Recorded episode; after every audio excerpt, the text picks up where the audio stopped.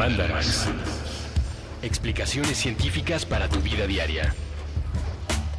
Con Leonora Milán y Alejandra Ortiz Medrano. Puentes.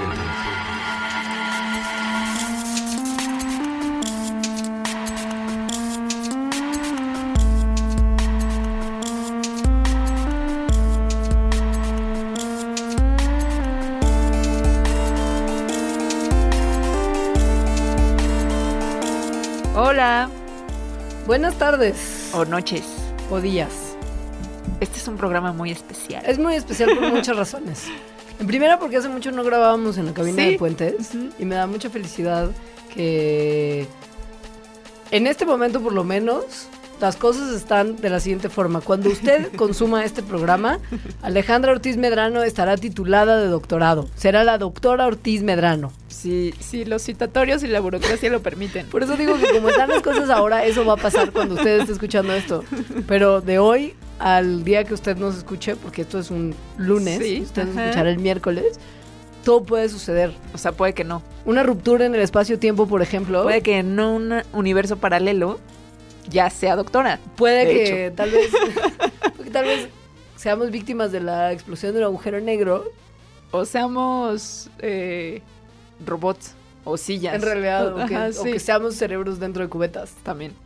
Y Para- que entonces para- nunca te doctores. Para todas porque- estas dudas que nos, que nos atosigan diariamente, o sea, como qué huele con los hoyos negros, Ajá. qué huele con que hay otra yo en un universo paralelo y tal vez está sentado a un lado mío, pero no lo puedo ver. Tenemos a un invitado. Eso es lo más raro de todo. Ajá. Porque No acostumbramos pues sí, tener nunca habíamos invitados. tenido un invitado. Ajá. Pero como justo nos hemos dado cuenta que tenemos un sesgo muy, digo, no es que no lo hubiéramos notado antes, pero quisimos ya admitir, como se dice en todos los, los procesos de 12 pasos, que lo importante es admitirlo, que nunca hablamos de temas que tienen que ver con física porque no es una cosa que se nos dé tan fácilmente a este par de biólogas locas y soñadoras que conducen Mandarax en el día a día. Lo hemos intentado. Y el, el problema es ese, que de verdad hay cosas que a mí me parecen incomprensibles. O sea, Hay unas es que- muy difícil Claro, para mí. hay unas que pues más o menos se logran, pero de repente las que tienen que ver sobre todo con cuestiones intangibles, como la existencia de múltiples universos, yo de verdad me, me declaro absolutamente incompetente solamente de imaginar la posibilidad, menos de entenderla. Sí, yo casi siempre pienso que solo son como chaquetas que se hacen, pero no, sí. Ah, sí tienen, sí tienen además eh, aplicaciones en la vida y en la tecnología y Por lo menos nos los hacen creer para que se les den becas. no, sí. Entonces, nuestro invitado de hoy es un gran amigo mío que puedo decir que es de mis amigos más queridos y también de los más interesantes y peculiares por muchas razones que seguramente se irán dando cuenta a lo largo de este programa. y él, él se dedica a la física. Él es físico, eh, pero más bien él nos puede contar. Hola, Alan. Hola, Estás como qué con un... gusto. Es un placer para nosotros. Solamente tengo una pregunta para ti. ¿Estás utilizando un gilófono de alguna manera en, en tu casa que se oye como un sonidito como si hubiera una marimba? Me encantaría, porque además el gilófono es el instrumento de la infancia. En mi Claro. primaria nos hacían tocar el gilófono. ¿Y la flauta dulce no? Eh, también, pero primero el gilófono, lo cual yo creo que fue un acierto. Lamentablemente no, ahora no traigo mi gilófono, así Ya. que ese otro gilófono, quién sabe palitos? de dónde sale. Un ruidillo que podría sonar como a, palitos. mm, Estoy calladito y bien portado, ¿eh? así que no soy yo. La cosa es que nuestro invitado no está con nosotros presencialmente, pero está en espíritu Está en y en internet. Sí. Pero no lo podemos ver, solamente escuchar. Entonces todo lo que hace detrás de, de su micrófono es un misterio para nosotras. Tal vez lo puede estar haciendo o no estar haciendo, o las dos al mismo tiempo. A lo mejor él ni siquiera existe y es solo un cerebro en una cubeta. Alan, cuéntanos por qué tú eres la persona indicada para responder a todas nuestras dudas de física. Yo no lo soy, yo creo que además dejé claro que yo no lo era, pero bueno, yo estudié física como formación en la Facultad de Ciencias. Este, yo fui un poco un masoquista, sí, en la UNAM, y fui un poco un masoquista porque yo nunca quería hacer eh, eh, física como tal, yo, yo quería hacer filosofía de la ciencia, pero me parecía que el camino correcto era vía la ciencia, vía el aprendizaje de las matemáticas, tener, meter las manos en los, en los laboratorios, demás.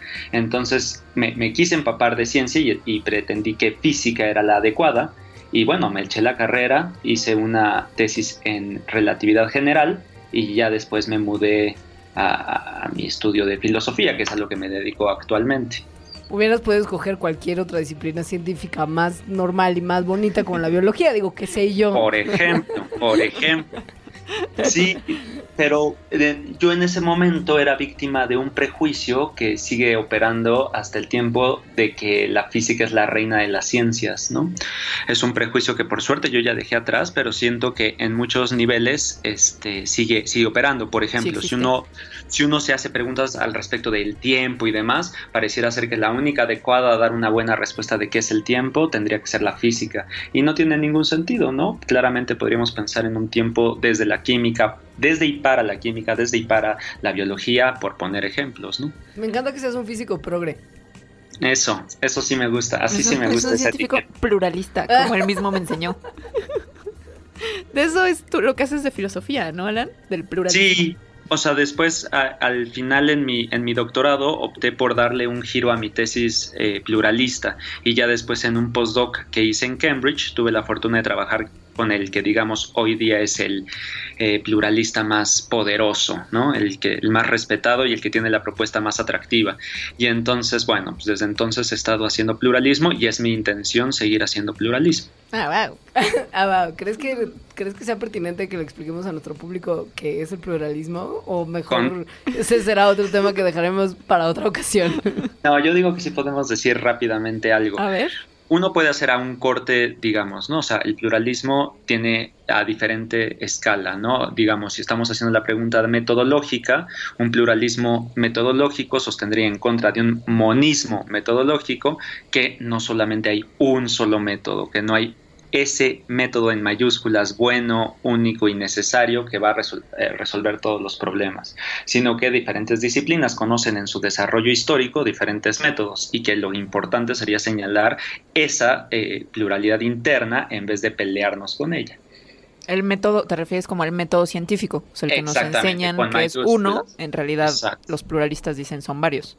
Exactamente, y, que, y, que, y, que, y ahí vendría la discusión, ¿no? Porque un monista podría conceder que, bueno, sí hay varios, porque en lo que nos ponemos de acuerdo y llegamos a ese bueno que nos está esperando, ¿no? A ese prometido Mm. método que nos espera.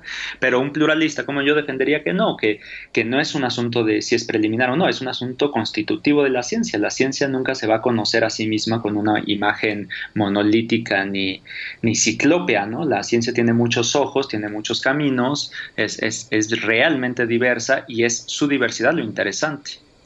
Si es un físico, buena onda. Súper buena onda. Porque además todo lo que dice tiene... Una vez que uno estudia algo que tenga que ver con ciencias, todo el sentido, Sí, en realidad. sí, sí.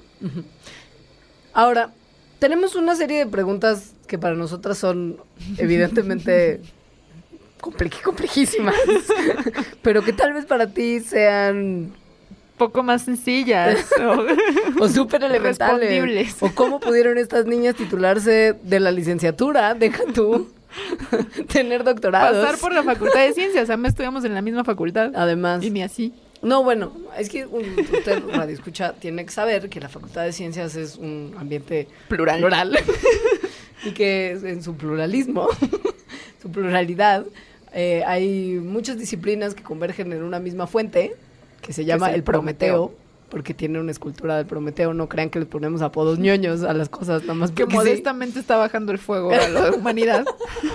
Porque en la Facultad de Ciencias nos creemos mucho. Y entonces conviven los actuarios y los eh, de las ciencias de la computación, que son que- gente que yo no creo haber visto más de dos en los pasillos. Yo sí tenía amigos actuarios. Uno. Yo ya, sí, yo no. Pero físicos, matemáticos y Sí. biólogos. Sí, exacto. Entonces, los físicos, por lo menos cuando uno iba a tomar clases a sus edificios y entraba al salón después de que había habido una complejísima clase de física en ese salón previo a que uno Ajá. llegara como alumno, pues veía que hay ciertas cosas que hay gente que entiende con mucha facilidad y se digieren normalmente como los biólogos digerimos el concepto de mitocondria, pero pues que tal vez en el día a día, para el ciudadano de a pie, son más difíciles de aterrizar. ¿Por qué es eso? Es, no es que sea tan difícil de entender, sino como aterrizarlo a algo visualizable o, o, no concebible, O sea, como una mitocondria que la puedes ver en un microscopio. literal. En cambio, la relatividad y el espacio-tiempo, pues según yo no. Pero tampoco Yo estoy tampoco sé. segura. Ajá. Entonces, ¿por qué no empezamos con este tema? O sea, tenemos algunos temas que son los que definimos y que preguntamos por ahí en redes sociales que, que querían saber de física. Lo que usted quería saber de física y nunca se atrevió a preguntar. O sí preguntó y nadie le respondió. Sí. y uno de estos es lo que tiene que ver con la relatividad y el espacio-tiempo y que el espacio, digo, y que el tiempo corre más lento cuando está cerca de un hoyo negro porque no sé qué. Todas esas cosas. O sea, empezar tal vez a platicar de relatividad como tal. Exacto. Alan, ¿qué es la relatividad? Pues, este, así en general, pues se me ocurre que una manera linda de, de ponerlo es como, como la que sigue, ¿no? Este, echémonos en el pastito y veamos a los barcos pasar, ¿no? Entonces ya, ya nos echamos en el pastito, ya estamos viendo a los Sí. barcos pasar. Ah, per- perfecto. Entonces vienen varias preguntas, ¿no? Que es como, ay, pues mira qué, qué a gusto se ve ahí los que están en los barquitos. Bueno, además Einstein este, era un nacido del velero, así que creo que la metáfora también o sea, es nos podemos imaginar a un lado de él. Exacto, está, pero también al lado de nosotros está Galileo, ¿no? Porque lo interesante de esta imagen es que fue una de las imágenes que ha acompañado al pensamiento. Digamos que, que diferentes ramas del conocimiento han tenido sus imágenes y sus metáforas favoritas, ¿no? Entonces, este, la del barco es una muy importante para la, la física. Entonces, bueno, estamos viendo allí y de repente, ¡zas! Del mástil se cae un individuo, ¿no? Uno de estos este, marineros. Pero la pregunta es, ¿dónde cayó? ¿No? Porque depende de qué tan rápido iba el barco, uno puede pensar que puede caer justo ahí abajito del mástil, o puede caer más atrás, porque pues, si el barquito iba avanzando, él cae chueco, etcétera. Ajá. Entonces, eh, uno tiene ese tipo de preguntas. Es, es, Y- es similar a, porque yo siempre me he preguntado, cuando vas en un coche, por ejemplo, y, y avientas una pelota, ¿por qué la pelota no se queda como en el aire atrás y sí cae en tu mano? Exacto, o una mosca, ¿no? ¿Qué está haciendo una mosca cuando está volando dentro del auto? Ajá. ¿Cómo, está volando? ¿En qué sentido está volando respecto a afuera? ¿Qué está haciendo? Etcétera. Exacto, porque está como flotando dentro del auto. Si tendría que estarse moviendo a la velocidad del auto. Estamos en ese mundo. Y en, en- y en ese mundo lo que uno se da cuenta es que llega a una eh, conclusión importante, que es que hay diferentes sistemas de referencia. ¿no? El movimiento tiene que ser descrito desde un sistema de referencia. Y ahora la pregunta es, cu- ¿cuál es ese sistema de referencia del que vamos a- desde el que vamos a describir las cosas? Viene una segunda pregunta. ¿Hay un verdadero sistema de referencia, es decir, un sistema confiable del cual eh, la descripción sea absoluta y todas las demás sean este, erróneas o aproximadas? Y, y entonces, pues ese ha sido un tema que históricamente ha, ha venido este, formando la, la disciplina y la respuesta fuerte que da la teoría de la relatividad es que no vamos a hablar de sistemas privilegiados. Hay diferentes sistemas de referencia y cada uno describe el- los movimientos desde este sistema, pero no tiene mayor validez que, que sistemas... eh, O, o sea que, por ejemplo, la pregunta que yo hice de la pelota, el sistema es el coche. Exacto, entonces lo que uno tiene que empezar es hacer sistemas de auto. O sea, el, que el que te está viendo pasar por el auto tiene su propio sistema de referencia. Respecto a ese sistema de referencia, el semáforo, porque él es un peatón, está quieto porque él está en rojo, ¿no? Entonces, etcétera. Hay otro sistema de referencia que es un peatón en movimiento, de hecho caminando. Hay un tercer sistema de referencia que es el conductor en el auto y etcétera. Cada uno de ellos va a tener que describir. Regresando a nuestro estar echados en el prado viendo al barquito, pues lo que es interesante es que si nosotros vemos en luz estrobo la caída de este sujeto, como el barco se iba moviendo, nosotros estamos viendo una parábola, ¿no? Pero ellos que estaban en el sistema de- del barco quietos, pues vieron a un tipo caerse, vieron un- una trivial y, y fácil línea recta, ¿no? De, desde el, Ok. Desde el carajo, creo que se Sí, llama, ¿no? Y la por eso la, gente la esa. mandamos al carajo. Desde el carajo hasta el piso, ¿no? Y es una línea recta. Y entonces, bueno, la gran conclusión de, de Galileo, porque esta fue la primera vez que se empezó a utilizar la noción de relatividad, pues es que estos dos movimientos son relativos, pero bueno, ahí está la descripción, ¿no? Eh, no, no podemos decir si estrictamente es una parábola o no, depende del sistema de, de- descripción. Del pero pasa. que se mira. Como dirían las tías. Todo depende del cristal con que se mira. Y entonces, el punto interesante sería después que ahí Einstein dice, ok, todo bien, pero eso todavía es incompleto, porque de alguna manera ahí seguimos pensando que hay un tiempo universal que fluye para todos. ¿Y no? Y, esa, fue, la, y esa fue el, punto fuerte, ¿no? ¿Cómo, ¿Cómo corre un reloj? Bueno, ese reloj va a correr dependiendo del sistema de referencia en el que se encuentra. Diferentes sistemas de referencia leen diferentes los relojes. Por ejemplo. Pues bueno, es difícil hacerlo todo. O sea, es, interesante este reto, ¿no? De estar haciendo una eh, charla sobre física sin, sin mover las manos, sin tener mm. ilustraciones, sin las ecuaciones, sin nada, ¿no? es como, ni, siquiera lo había pensado cuando acepté la invitación y es obvio, ¿no? La, física en el radio tiene que explicarse de otra manera. O sea, porque por ejemplo, ahorita hay un, un, típico diagrama que aclara las cosas, pero bueno, no tenemos esa suerte de heurística de, lo visual, entonces a ver, eh, pensémoslo de esta manera, ¿no? Eh, o sea, lo que es interesante es que siempre ha existido un cuento en la historia de la humanidad, en diferentes naciones y todo, que es el de la caverna, ¿no? O sea, puede de muchas maneras, pero el de que alguien se queda dormido, digamos, en una caverna, en un lugar donde el tiempo corre diferente y entonces cuando despierta, lo que para él fue una siesta, fueron años afuera, ¿no? Entonces despierta en el, en el futuro, digamos. Entonces la intuición de que el tiempo puede correr diferente es una intuición que ya está y es prefísica, ¿no? Es una intuición que, que una suerte de magia si queremos, si queremos pero, pero la intuición la teníamos. Lo, interesante es ver que de hecho el mundo se, así se comporta. Y ahora, para motivar la idea de, cómo un reloj puede correr diferente que otro, este, pensémoslo así. Eh, el gran problema era la simultaneidad. Creíamos que la simultaneidad era absoluta, o sea que de hecho podíamos decir cuando algo pasa aquí, algo está pasando allá y podíamos decir si eran simultáneos o no los objetos. Pero Einstein nos pidió que recapacitáramos en eso y, nos hizo ver que no teníamos manera de, asegurar que había simultaneidad. Por supuesto, la pregunta del millón sería, ¿y esto de la simultaneidad? ¿Qué huele con? ¿Qué huele con la precisión de Einstein y qué implica? Si les parece, vamos a un pequeño corte y regresando, espero tendremos la respuesta. Digo, espero, porque claramente Ana la tiene, pero yo no sé si yo la voy a entender. Ahora volvemos.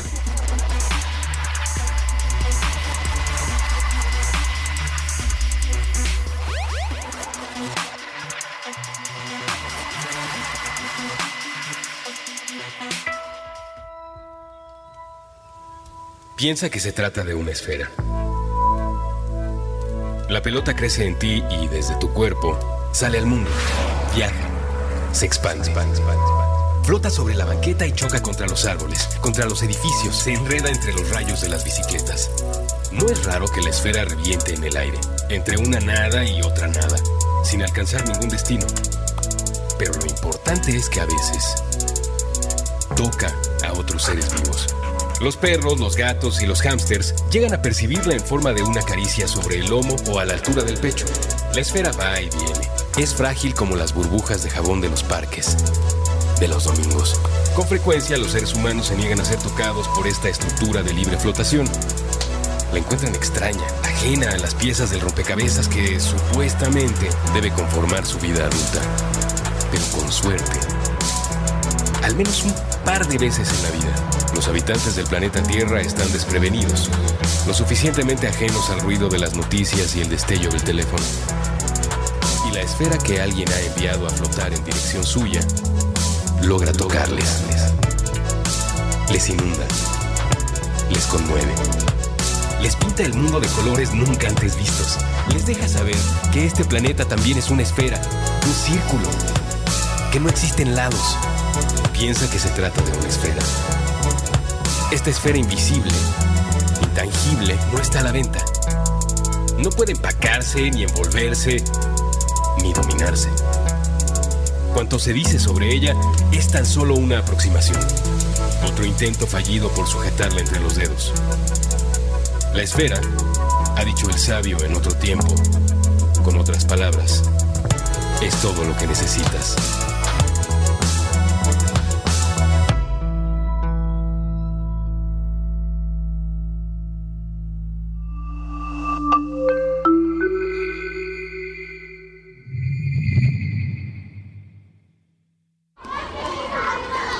Considerando la minúscula posibilidad de que cuanto sabemos esté mal. Puentes. Madame Malé. Conversaciones de diseño con Ana Elena Malé. Con Ana Elena Malé. Nuevo episodio todos los jueves a las 10 de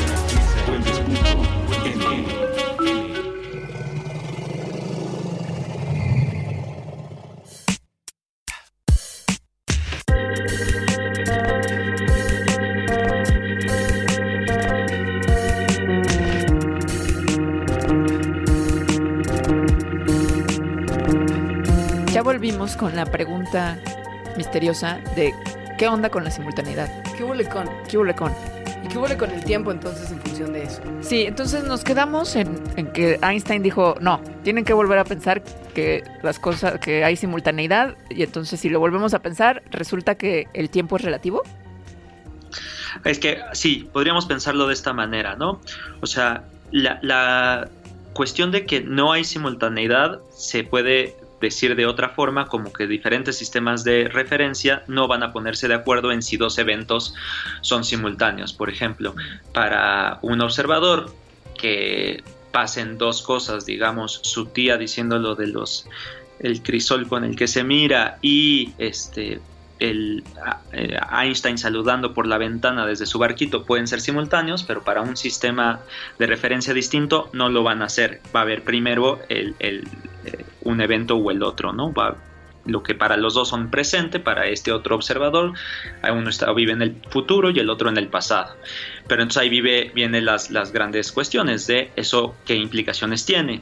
Y el mundo tiene, tiene un orden eh, causal, ¿no? O sea, finalmente las causas preceden a los efectos. Y eso se respeta en, en la relatividad por el hecho de que, por más que se llame relatividad, es una teoría del absoluto, en el sentido de que la constante de la, o sea, la velocidad de la luz es una constante universal, una, un número que todos los sistemas de referencia este, coinciden. La velocidad de la luz es la misma sin importar el sistema de referencia del cual se mide. Ok, y entonces el tiempo, o sea, del, el ritmo que tiene el tiempo en diferentes sistemas de referencia dependería de qué tanto se acerca ese sistema de referencia a la velocidad de la luz?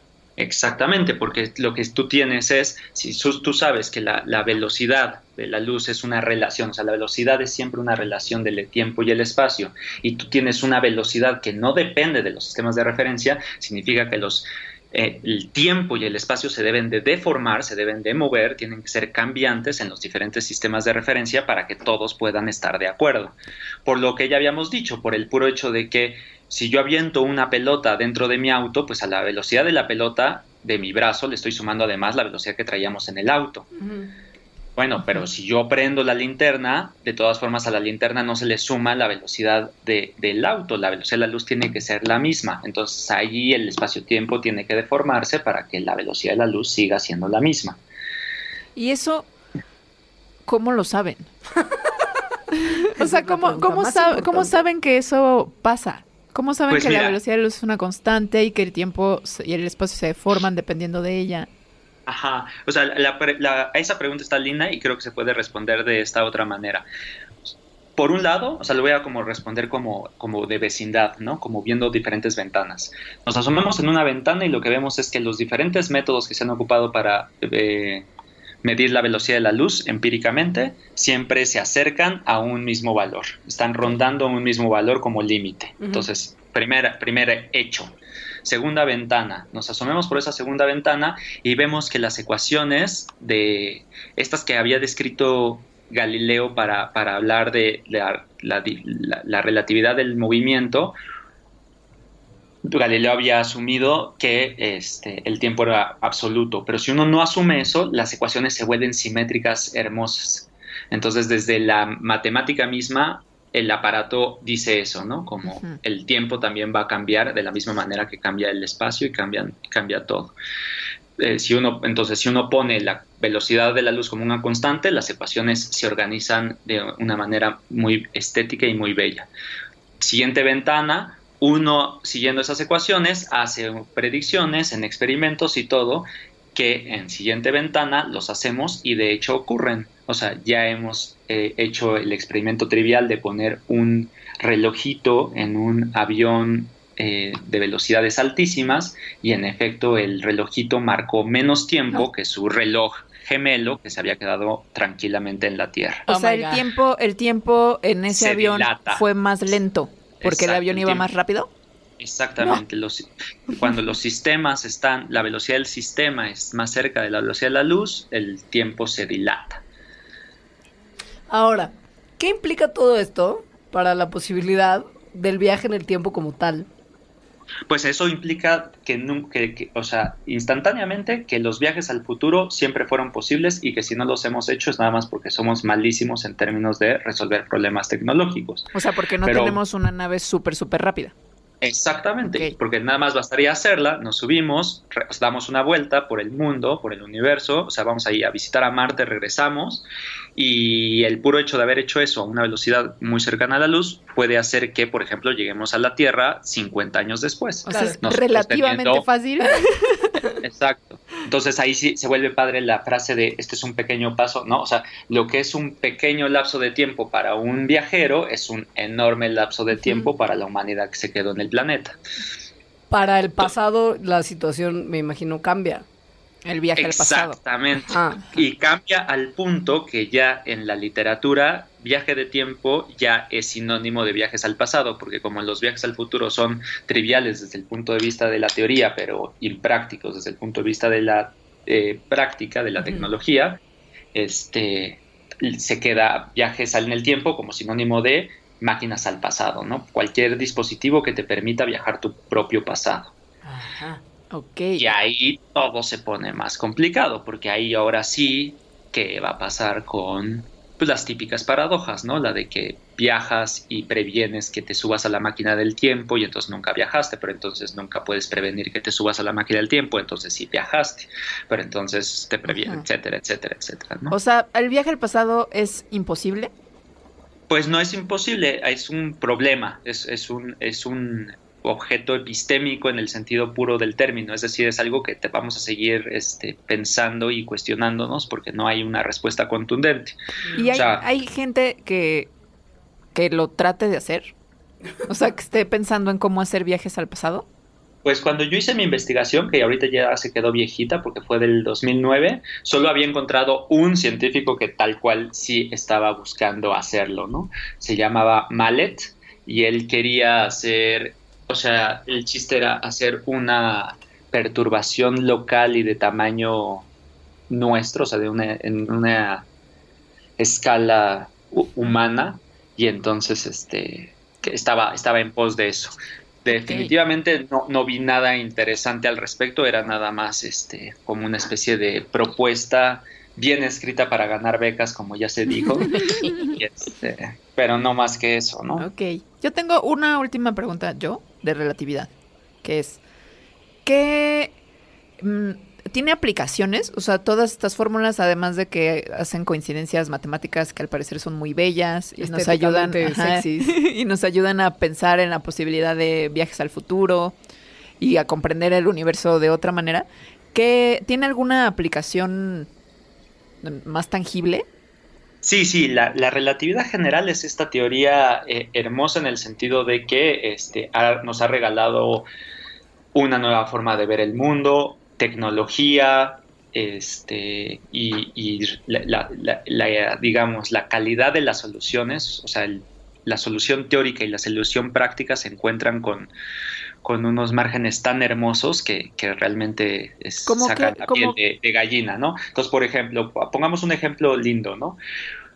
Eh, A lo largo de la historia, así desde el eh, sistema ptolomeico que teníamos una tierra plana, este, no plana en el sentido de, o sea, o sea, de, de que, a ver, volvamos a empezar porque eso estuvo fatal y puede ser este, perfectamente confundente. Me gusta confundente porque cre- crea confusiones, ¿no? Entonces, eso sería confundente. Desde el, vámonos al, al- al mundo geodésico, bueno, eso también va a generar todo mal. A ver, Ya mejor Este- dinos qué aplicación tecnológica. el GPS combina muchísimas visiones, porque fíjense, cuando estamos viendo la, la- la pantallita, estamos viendo una Tierra plana. ¿Sale? Después, esa Tierra plana además tiene como centro la Tierra, es decir, estamos en el sistema ptolomeico. Pero a su vez sabemos que es posible porque pusimos una serie de este, satélites geoestacionarios. Esos satélites los pusimos con la, teoría de la gravitación de Newton, pero para que esos satélites estén en el punto exacto y todo, las correcciones tienen que ser muy finas y por lo tanto se necesita relatividad general para ponerlos exactos. Entonces ahí se ve cómo funciona la ciencia. La ciencia, o sea, regresando a lo que habíamos dicho del pluralismo, es este eh, encastre de muchísimos eh, resultados y de muchísimas visiones. En el GPS tenemos como las diferentes, está toda la historia, es, a nivel de biología se podría ver hermoso, ¿no? Como una recapitulación de, la historia de los organismos, ¿no? O es sea, como, es, como filogenético. Sí, eh, pero entonces en este ejemplo se ve como en realidad, porque mucha gente dice, la, teoría de la relatividad de Einstein vino a, a, acabar con la física newtoniana pero en realidad un mismo fenómeno lo puedes explicar con diferentes teorías. Siempre ha pasado eso y siempre va a pasar. O sea, que, la teoría de Einstein viene a reemplazar a Newton en eh, problemas acotadísimos y de de expertos. Eh, nosotros seguimos enseñando Newton porque es una mirada muy interesante del universo, insisto, para poner un satélite en órbita no necesitas nada más que las ideas newtonianas, pero sí es cierto que Newton no es una buena aproximación cuando tenemos, este, cuando nos estamos fijando ya en, con, con, lupa, ¿no? Entonces, si tú quieres tener un satélite exactamente en donde lo quieres tener, bueno, sí vas a tener que hacer la corrección de la relatividad general, porque para Newton estamos en un espacio tipo cartesiano, así donde todos son como, digamos, es, es, es, un espacio recto, plano, euclidiano, cuando en realidad pues, no es así, es un espacio deformado, tiene una curvatura y esa curvatura la tienes que describir con la relatividad de Einstein. Una de las aplicaciones prácticas de temas físicos que yo sigo, por más que me lo tratan y tratan y tratan de explicar, no termino de, de agarrar, es el, tema de lo que al parecer cambiará nuestra vida de aquí a unos pocos años y que es el desarrollo de algo conocido como computadoras cuánticas. Sí, la cuántica es algo que... Eso yo, no... Tampoco entiendo nada. Espérate. La computadora yo pienso en una computadora, ¿sabes? una laptop. hay, ciertas, hay ciertas cosas que, que rodean al concepto cuántico y a sus aplicaciones prácticas también que yo no ciertas cosas, todo, todo. Nada, nada entiendo. Sí. Y que además creo que tienen que ver con lo que estaba diciendo Alana ahorita, que, que según yo, pero también esto puede que esté todo mal, pero según yo, la física cuántica describe a cierta escala y muy, muy, muy, pequeña y después a otra escala no. Y entonces una pregunta que me atormenta por las noches y por las mañanas también, las tardes no tanto, es como si nosotros estamos hechos de átomos y toda la materia está hecha de átomos y ahí sí pasan cosas cuánticas, que no es que son, pero pasan, sé que pasan, porque la materia que está hecha de eso ya no le pasan esas mismas cosas. No, no entendí ni tu pregunta. A ver si. o sea, en la física cuántica, Alana, aquí necesito tu ayuda. Ajá. Pero hay cosas como lo del principio de incertidumbre, ¿no? O sea, que, que una el gato que puede estar muerto y vivo al mismo tiempo. Ajá, ajá. Entonces, a nivel atómico, eso al parecer aplica. Y la materia, nosotras estamos hechas de átomos, pero a nosotros no aplica. O sea, nosotros no estamos muertas y vivas al mismo tiempo. ¿O sí? Yo a veces cuando te oigo escuchar tanto Morrissey pienso que tú sí, pero creo que eso es una cuestión de apreciación. Entonces, ¿nos puedes explicar un poco de eso? Porque ya me atormenté. No, yo, yo, yo creo que es, es, es, bonito verlo así como, como, o sea, creo que la pregunta es, es la buena y creo que ese es el nivel de análisis.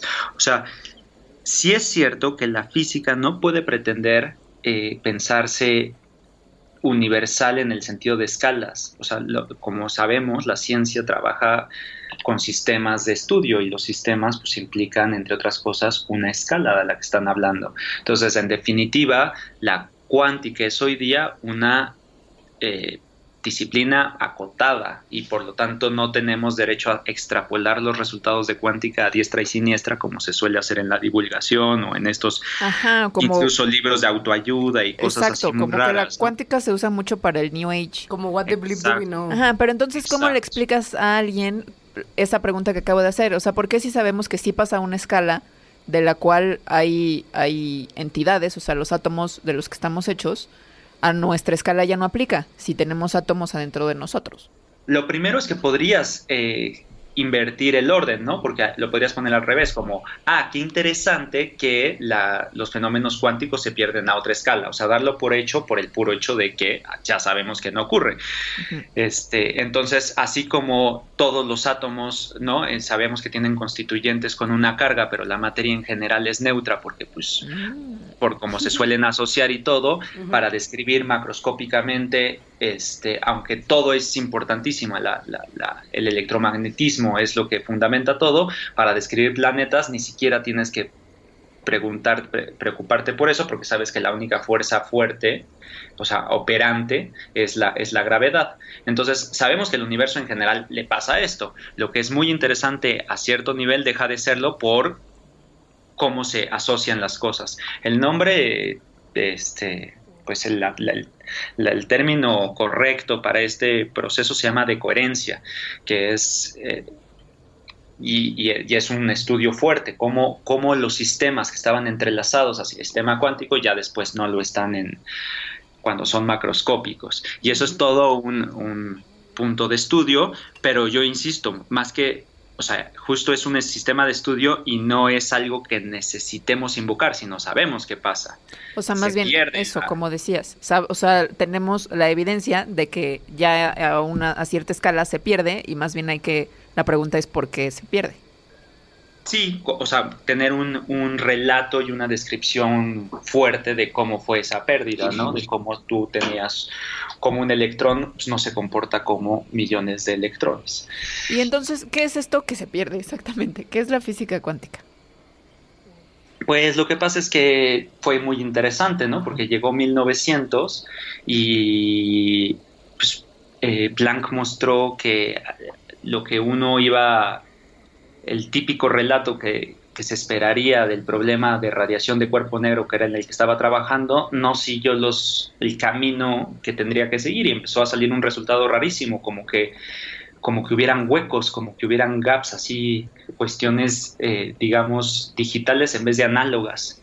Y entonces nadie lo creyó al principio, uno de los primeros que sí se lo cree es Einstein, que Einstein era increíble porque era como un gran... Este, Quijote, sí se creía las cosas, ¿no? Alguien decía que había un gigante ahí, pues bueno, Einstein salía a pelearse con el gigante, ¿no? En vez de pensar que podría ser un molino de viento. Y entonces, pues Einstein ya en, en 1905 propone una visión para la luz que se había pensado como onda en términos de partícula, y ahí empezó el juego de la cuántica, que fue de alguna manera a nivel de discurso empezarle a llamar partícula a lo que entendíamos como onda y empezar a pensar como onda lo que pensábamos como partícula. Por ejemplo, en el 25, Louis de Broglie, un aristócrata sensacional francés, mostró que los electrones, que los pensábamos perfectamente como, como partículas, se les podía asociar una longitud de onda, como si fueran este, ondas triviales. Y entonces empezó a hacerse toda una descripción en términos de Bohr complementaria, es decir, que en diferentes experimentos las cosas se comportan como onda, cambias el experimento, las cosas se comportan como partícula. ¿Cuál es la naturaleza última? No tienes derecho a decirlo, porque para eso tendrías que hacer un experimento, pero en diferentes experimentos se comportan como la una o como la otra. O sea, la luz está todo, es onda y partícula a la vez. Pero el electrón también. Exacto. O sea, siempre vamos a encontrar un experimento en el que se vea una o la otra comportamiento, ¿no? Esto, ¿qué aplicaciones prácticas tiene? es que perdón que, insistamos en eso, pero justo en este momento nos estamos enfrentando de repente a que en ciertos medios se reportan aplicaciones de cuestiones como la física cuántica y uno no termina de entender por qué eso es algo novedoso y o relevante. Pues, o sea, yo lo pensaría como cada vez que hay un desarrollo teórico, eso permite que haya un desarrollo tecnológico y, o sea, digamos, no hay tecnología de punta sin teorías de punta. Entonces, cuando tú tienes una nueva manera de...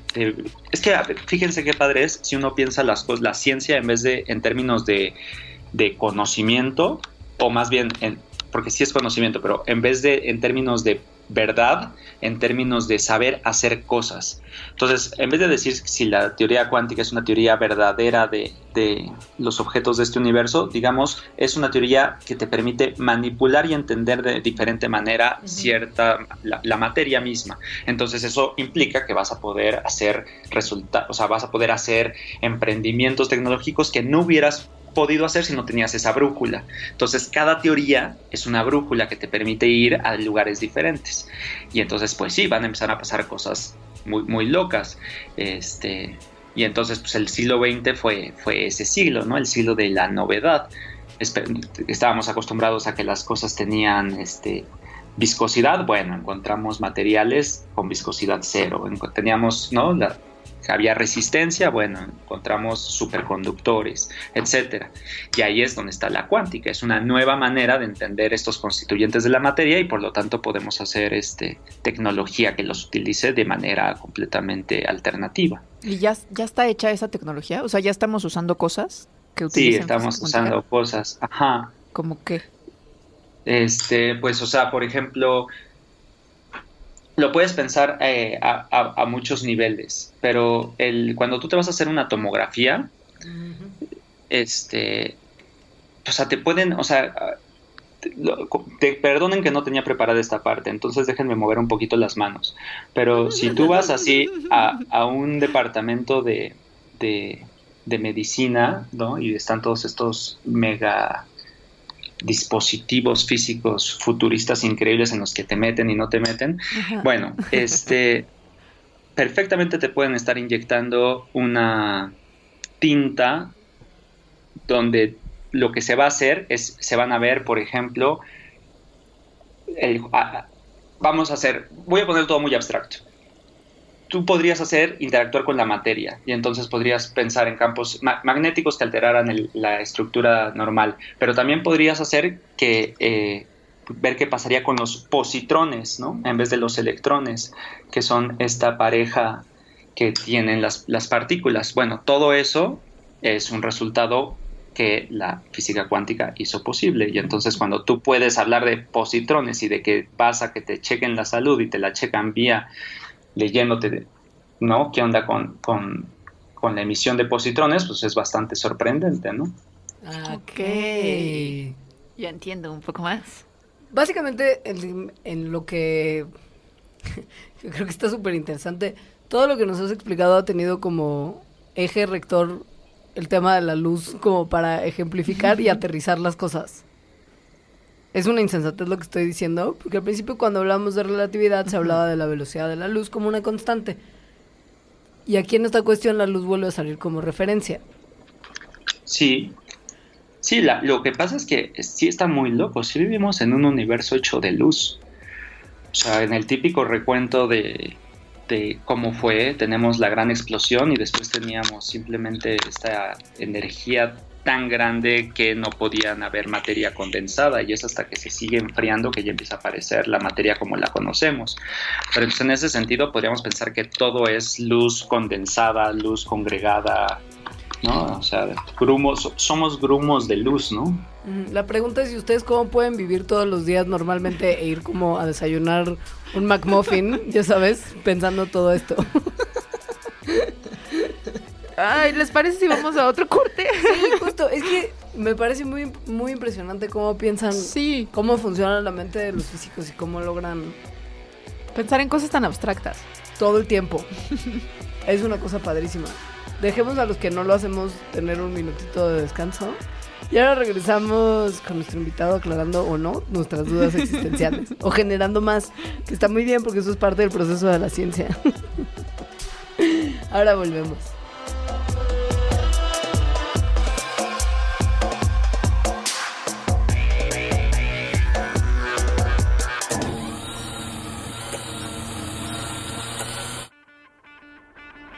gente de un lado del camino está tratando mal a la gente del otro lado del camino. La gente que tiene un trabajo está tratando mal a la gente que no tiene trabajo. La gente con una religión está tratando mal a la gente que tiene otra religión. La gente que escucha un tipo de música está tratando mal a la gente que escucha otro tipo de música. La gente que gusta de un tipo de zapatos está tratando mal a la gente que gusta de otro tipo de zapatos. La gente que gusta de moverse en un tipo de vehículo está tratando mal a la gente que gusta de moverse en otro tipo de vehículo. La gente que está respirando está tratando mal a otra gente que también está respirando. La gente que gusta de un tipo de comida está tratando mal a la gente que gusta de otro tipo de comida. La gente que no usa drogas está tratando mal a la gente que se pregunta por qué no se pueden usar drogas. La gente en un lado del camino no escucha a la gente del otro lado del camino. Dinamita tus prejuicios. Construye puentes.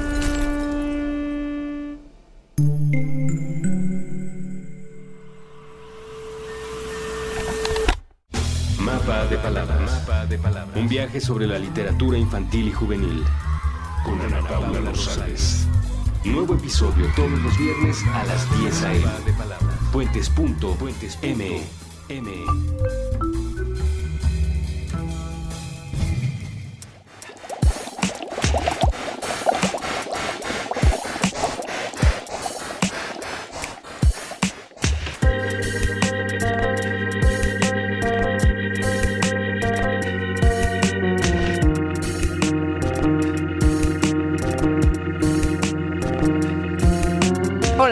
volvimos a este derretimiento de cerebro que es el programa de hoy, con nuestro invitado súper especial, el físico Alan Heiblum.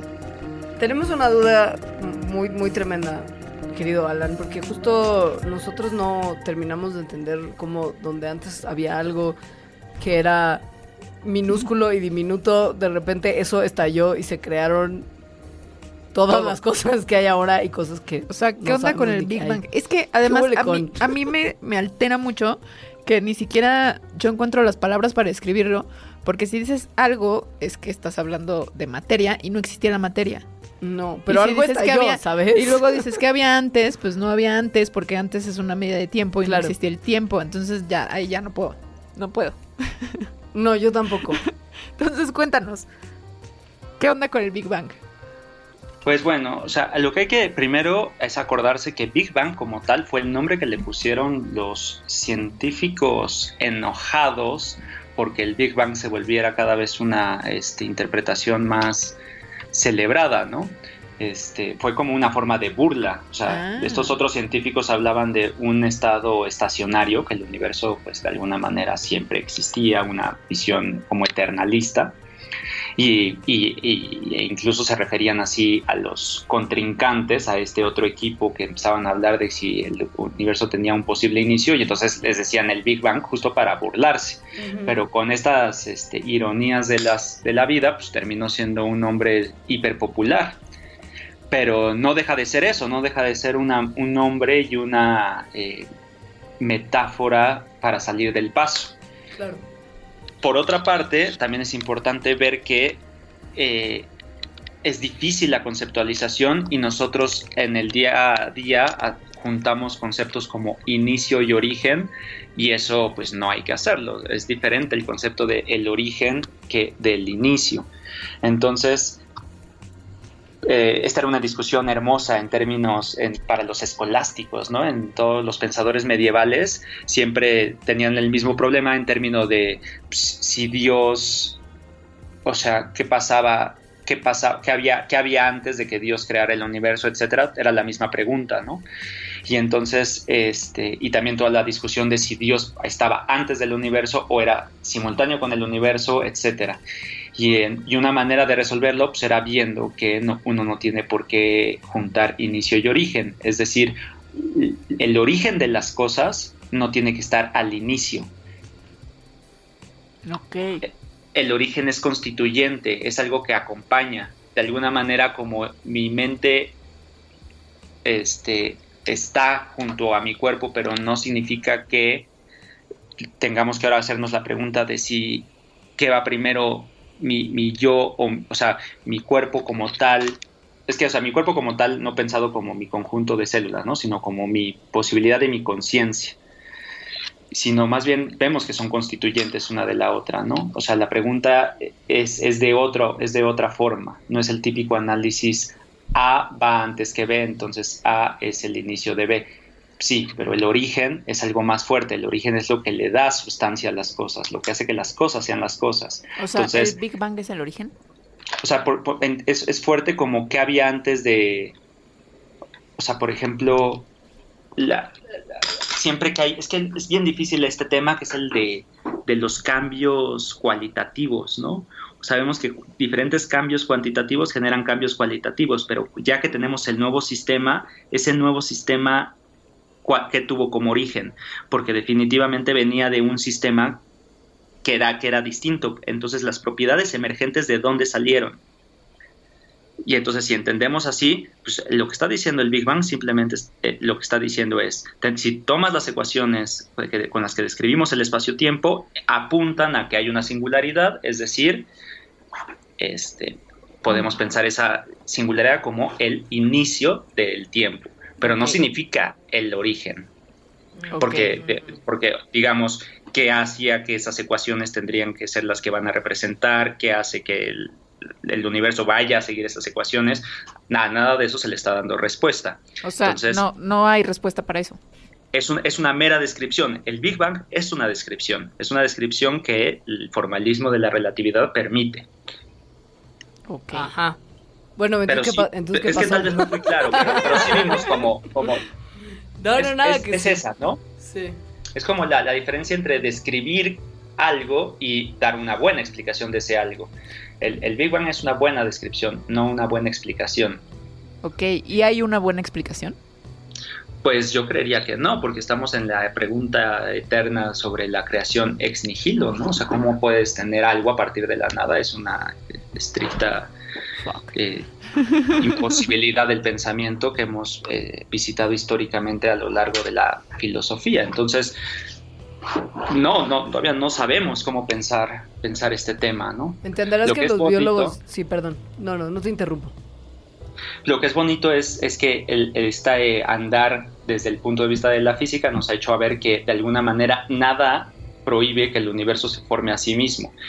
Entonces como que el universo es una cosita, es como, digamos que el universo es en última instancia la posibilidad de que haya un universo y eso es súper bonito, ¿no? Es como una, hay, una automáquina en este mundo que se llama justo universo. Ahora, entendiendo que los biólogos, por supuesto, no tenemos de repente la facilidad de entender esto así como, como justo en cuestiones tan abstractas, de repente nos llegan productos de la cultura popular como Stranger Things, y nos plantean la posibilidad de universos paralelos y entonces esto nos confunde todavía más.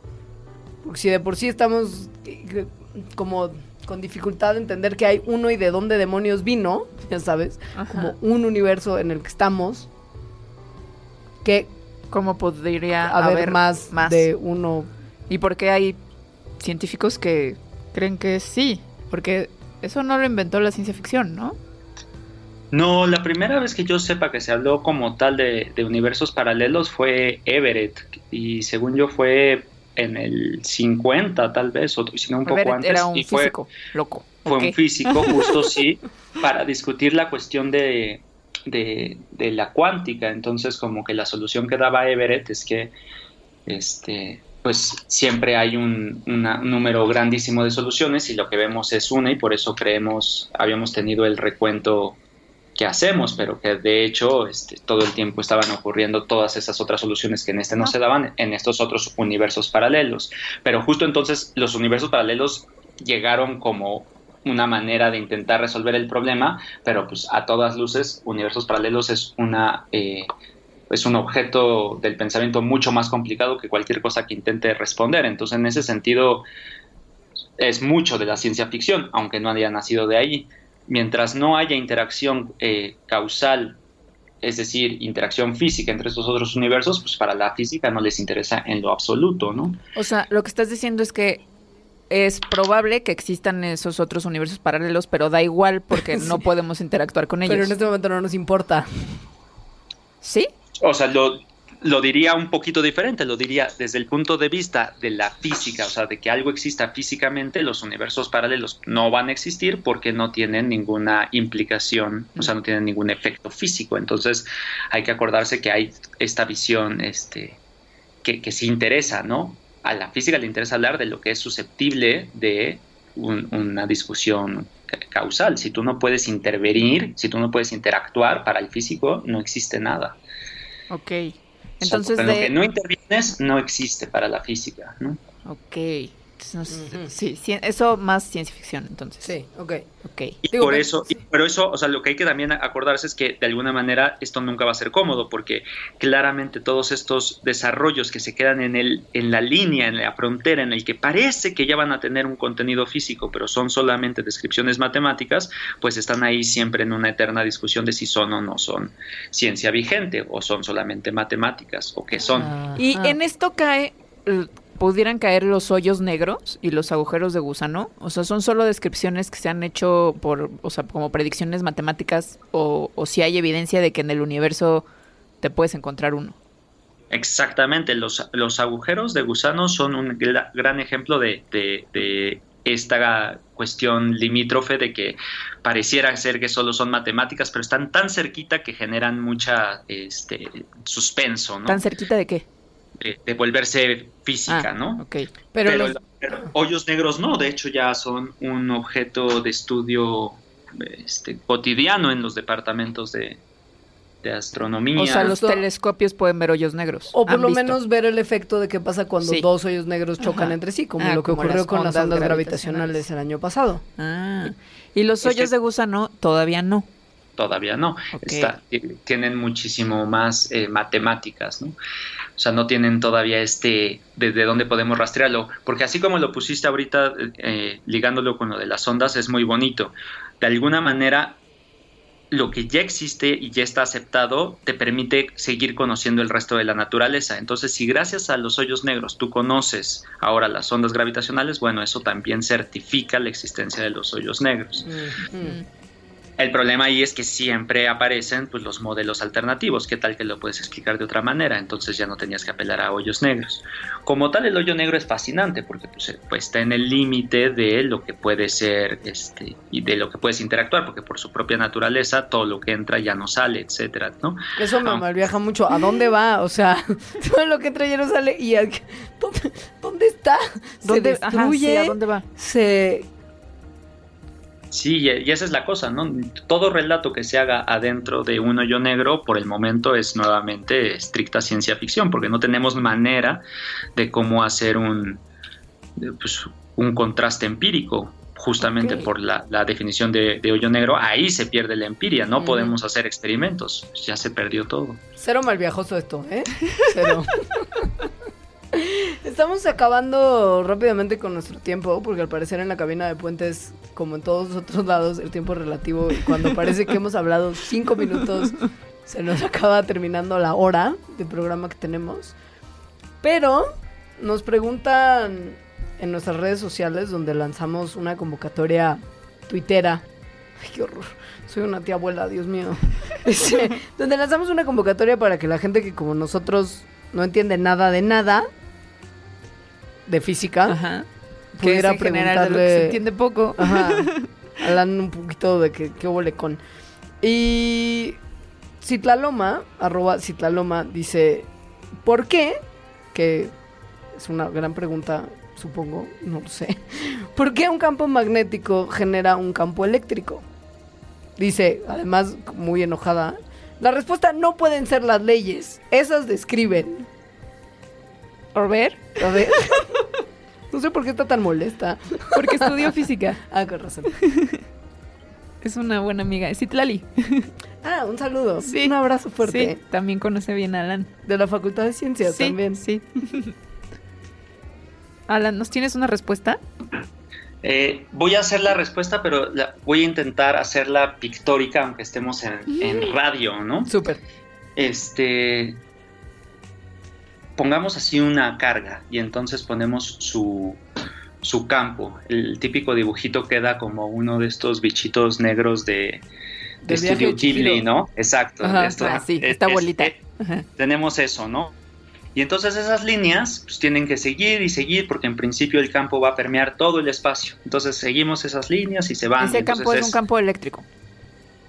O sea, eh, dije que iba a contestar un poquito más así en, en abstracto, ¿no? Ok. Ok. Entonces ustedes sigan esto, ¿no? Perfectamente lo pueden imaginar como un campo eléctrico y entonces es una carga, pero pues, imagínense esto, ¿no? Una partícula de la cual le salen líneas de campo Sí. por todos lados. Y extendamos esas líneas, extendámoslas, extendámoslas, extendámoslas. Y de repente alguien tome a este, ¿cómo se llaman, eh? Estos bichitos de... Creo que ¿De son Shihiro? bolitas de, de Como carbón, de carbón, ¿no? ¿no? Son, sí. Sí. ¿Quién sabe? Creo que No creo, no creo que tengan nombre. Es un físico por dentro, entonces... Bueno, a- alguien agarremos a una de estas y sacudámoslo. Y entonces ahora vayámonos a ver qué, qué se ve. De alguna manera, eh, por la continuidad de las líneas, se tiene que ver una especie de onda a lo largo del campo, ¿sí? ¿Se lo pueden imaginar? Sí. ¿Sí? Bueno, Bueno, o sea, creo que sí, pues. Creo que sí, yo también. Sí. bueno, lo que es muy interesante es que pensémoslo ahora que esa bolita era un, un electrón. Bueno, por haberle hecho eso, ven esa onda que, se, que ya vimos, que es como, digamos, las líneas estaban, la, pongamos, tomamos una línea y sigámosla, digamos, que es horizontal. Cuando le hicimos la sacudida, vamos a ver una componente vertical en el dibujo, ¿estamos de acuerdo? Mm, digamos Imagínate. por el fin de la discusión que sí. Bueno, esa es radiación. Hicimos a la partícula radiar ok. Por andarla manoseando. por andarla manoseando. Entonces, eso, eso, creo que eso pone, cambia la disposición de las cosas, porque lo que yo creería es que como que en general pensamos que los cambios vienen, o sea, que los cambios son cambios de posición, o sea, tú pones algo de manera diferente y ya tienes un cambio. Yo creería que los cambios interesantes son de disposición. Entonces, para entender cuestiones como ¿por qué diablos el campo magnético se relaciona con el campo eléctrico? Y ahora el campo electromagnético, las ondas del campo electromagnético las llamamos luz, hay que cambiar la disposición de cómo vemos las cosas. Yo creo que este dibujito tiene esa ventaja, nos permite cambiar las cosas. Estaría buenísimo Entonces- que nos mandaras ese dibujito y lo ponemos en la bitácora. Y O sea, todos los dibujitos, Sí, todos sí, los que quieras. consideres necesarios para todo lo que nos dijiste el día de hoy, todos los podemos subir a la página de Puentes. Me late. Pero bueno, entonces queda, queda esa a manera de mi respuesta rápida, ¿no? Tú puedes ok. provocar, o sea, la luz, que era lo que habíamos venido insistiendo que este universo es de luz, termina siendo una onda del campo, o sea, una, per- una perturbación que viaja en el campo electromagnético por esto. Ahora, ¿por qué están asociados el campo eléctrico y, y el magnético? Podríamos seguir desde este punto de vista, pero dejémoslo para después. Y respecto de lo segundo, de eso. las leyes, de- la- así el enojo, ¿no? Las leyes no mandan, las leyes describen, Ajá. pues, pues, pues justo es, es pareciera ser que no. O sea, la, la típica retórica con la que se habla en física es que el, el universo sigue las leyes, o sea, ¿no? Los cuerpos obedecen las leyes de la naturaleza. O sea, en realidad las leyes las descubres, no las, eh, No eh, las- ¿no las formulas. Ujú. O sea, lo que voy es que es, es una, o sea, que, que lo que es falso es pensar que solamente describen. El papel de las leyes es mucho más complicado y esclarecer del todo a qué nos referimos y qué hacemos cuando estamos pensando en leyes es, es más, es más que una simple descripción, ¿no? Ok, toma eso, Citlali. No, no No, no es cierto, muchos abrazos. desorden. Yo creo que con esto podemos Sí. terminar. Estoy muy cansada de mi cerebro. Yo también, y tengo más preguntas de las que tenía Yo cuando también. empezamos. Y entonces necesito vacaciones. Nos vemos en 2018. Va a ser un año difícil para todos. Por su atención, gracias. Muchas gracias, Alan. No, un placer, gracias, chao. A- Alan, ¿cómo lo encontramos en las redes sociales? ¿Ya- Alan no tiene colgaste? Twitter, No, aquí sigo. pero Alan no tiene Twitter, a menos que lo haya escondido de mí. No, no tengo Twitter. Y ajá, no lo podemos encontrar. Bueno, si alguien tiene preguntas para Alan, que nos las haga llegar a arroba mandarax y nosotros se las canalizamos. Exacto. O los ponen en la bitácora y también se les canalizamos. Ajá. Todo eso puede ser Sí, en los comentarios de la página de que ya vieron que es un físico increíble. Ajá. Bueno, pues muchas gracias por escuchar. Muchas gracias de nuevo, doctor Heiblum. Un placer. Que tenga bonito día. O no, porque eso no existe. Adiós. No es cierto. Eh, gracias a todos los que nos escucharon en esta edición especial de Mandarax de, de derretimiento cerebral. Y si tienen temas o sugerencias para futuros programas, Sí, por favor. llegar. Y hashtag para quien haya llegado hasta este punto Sí. es derretimiento cerebral. Eso es en general, o sea, solo tenemos ese. Yo ya no doy más. bueno, No, bye. espera, espera, hashtag que hubo lecón. Ya, con eso, creo que ya. Bueno, Bueno. chao. Adiós.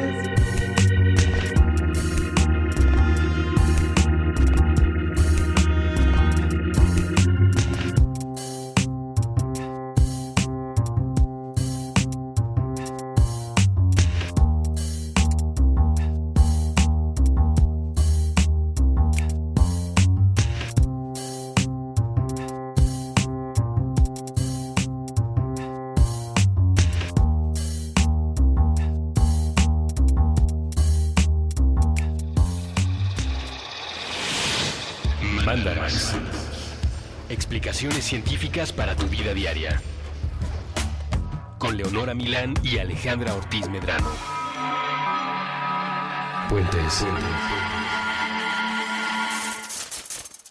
Top Expansión Tecnología. Gadgets.